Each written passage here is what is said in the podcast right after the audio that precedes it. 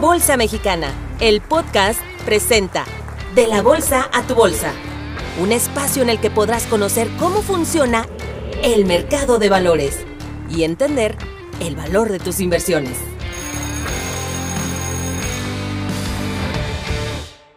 IPC, Dow Jones, IBEX, Nikkei, Nasdaq son palabras que seguro te suenan.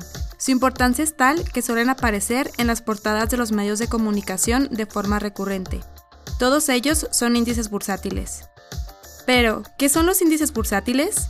Un índice bursátil es un indicador que muestra la variación del precio de un conjunto de activos cotizados que reúnen determinadas características. ¿Te ha pasado que escuchas comentarios como la bolsa subió 4% o bajó 1%?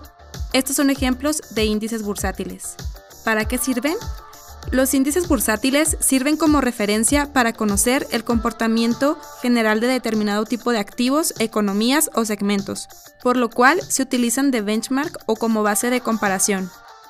Ahora te voy a platicar un poco del IPC. El IPC es el índice de precios y cotizaciones de la Bolsa Mexicana de Valores.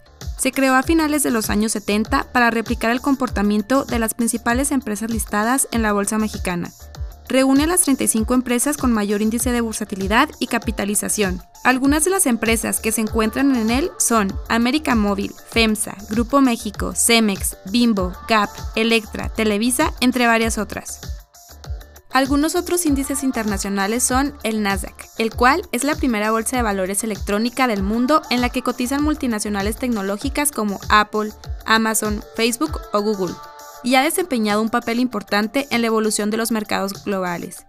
A diferencia de otras bolsas de valores tradicionales, Nasdaq se especializa en la negociación de acciones de empresas de alta tecnología y en la implementación de tecnología avanzada en sus procesos de negociación.